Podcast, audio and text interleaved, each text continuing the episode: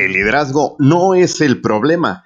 Y a petición, a petición de varias personas, nuevamente eh, te voy a repetir el episodio, el episodio que se llama México es el último lugar, porque al parecer hubo algunos detalles que no quedaron muy claros.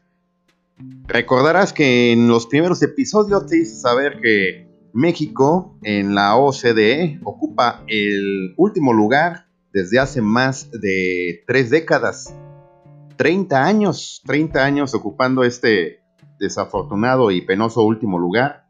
Déjame te recuerdo que la OCDE es el organismo de cooperación para el desarrollo económico y la integran 35 países. Para que tengas un punto de referencia con un país también eh, latinoamericano, Chile. Chile es un país que en el 2019, es decir, el año pasado, cerró con un incremento en productividad de más del 100%. Mientras tanto, México sigue en el último lugar en esta lista que mide la productividad de todos los países. Ahí se miden todos los sectores que integran el Producto Interno Bruto y se mide también la cantidad de horas trabajadas.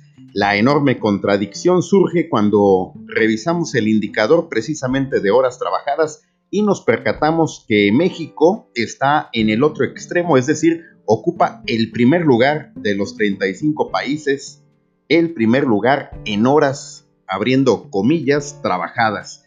¿Cómo es posible, cómo es posible que México tenga la mayor cantidad de horas trabajadas y por el contrario tengamos la productividad más baja? Pues bueno, tú lo sabes perfectamente, tú que trabajas en, sí, ahí en esa empresa, tú que trabajas en tu empresa te darás cuenta que es muy común que la gente falta como dicen, no falta quien falte. Por cualquier pretexto, por cualquier situación, la gente falta, llega tarde, todavía de que llega tarde, llega a dejar sus cosas a su locker o a ponerse su uniforme. Si la gente debe llegar o su horario de entrada es a las 10 de la mañana, pues ellos llegan a las 10, pero a las 10 con 10 al trabajo, pasan por su café, se preparan y están en su posición de trabajo a las 10 y media si bien nos va. Además, toma en cuenta que hoy en día está demostrado que la gente pierde demasiado tiempo en su horario de trabajo utilizando el famoso celular para actualizar toda la serie de aplicaciones de redes sociales que existen. Así pues, no es un misterio descifrar esta contradicción de por qué México es el último lugar en productividad desde hace más de 30 años y se sigue manteniendo en el sótano. Y bueno, por el contrario, te repito, tiene la mayor cantidad de horas trabajadas.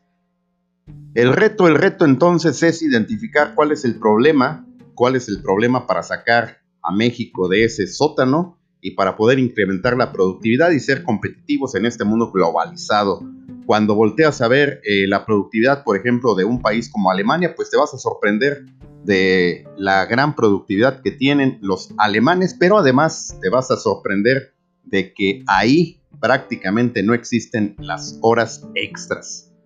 Las horas extras famosas están prohibidas en Alemania. Y en México, pues bueno, caramba, es el pan nuestro de todos los días, que la gente se quede a trabajar horas extras porque no alcanzan a terminar sus objetivos, su trabajo en su jornada regular.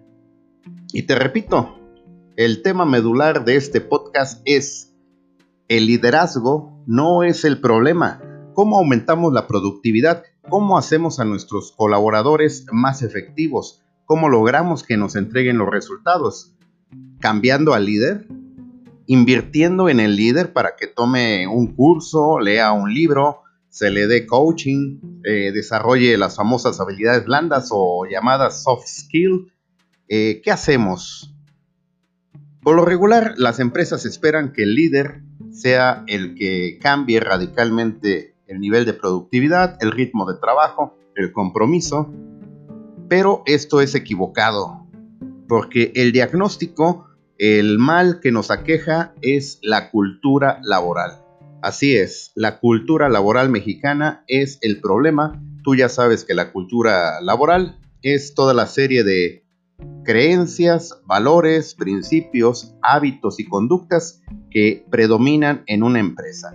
Y eso es muy, pero muy difícil de cambiar. Pero no imposible. Esto no es imposible. Yo recuerdo un consultor muy famoso, un consultor precisamente que se dedica a atender estos problemas en las empresas. A él, los directivos de una importante empresa le cuestionaban si después de su consultoría iba a ser capaz de cambiar la cultura en esa empresa en particular y él les puso un muy buen ejemplo que me gustaría que escucharas. Este consultor les dijo que un mexicano, cualquier compañero de nosotros, cualquier eh, mexicano, al momento de cruzar la frontera hacia Estados Unidos, cambia radicalmente su cultura al conducir. Aquí se puede estar pasando el semáforo en rojo, se puede estar eh, dando vueltas eh, prohibidas, puede estar tirando la basura a la calle, puede estar haciendo todas las infracciones o todas las conductas indebidas de acuerdo a lo que debe ser en cuanto a cultura vial, pero una vez que esta persona viaja a Estados Unidos, cambia radicalmente. Pregúntate, pregúntate por qué podría cambiar de inmediato al atravesar la frontera este mexicano que él puso de ejemplo el consultor.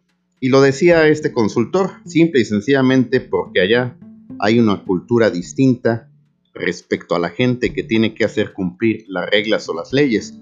Allá difícilmente le van a aceptar una mordida, literalmente así como se dice aquí. Allá muy difícilmente va a lograr charolear o convencer a algún agente vial. Allá en Estados Unidos, seguramente este mexicano terminaría muy mal si sigue con sus hábitos y conductas como lo hace en este país. Así pues entonces es muy sencillo, Nada más que así de sencillo como es, es muy difícil el decidirse a cambiar la cultura de tu empresa, empezando, empezando por toda la base y por supuesto con los líderes como ejemplo.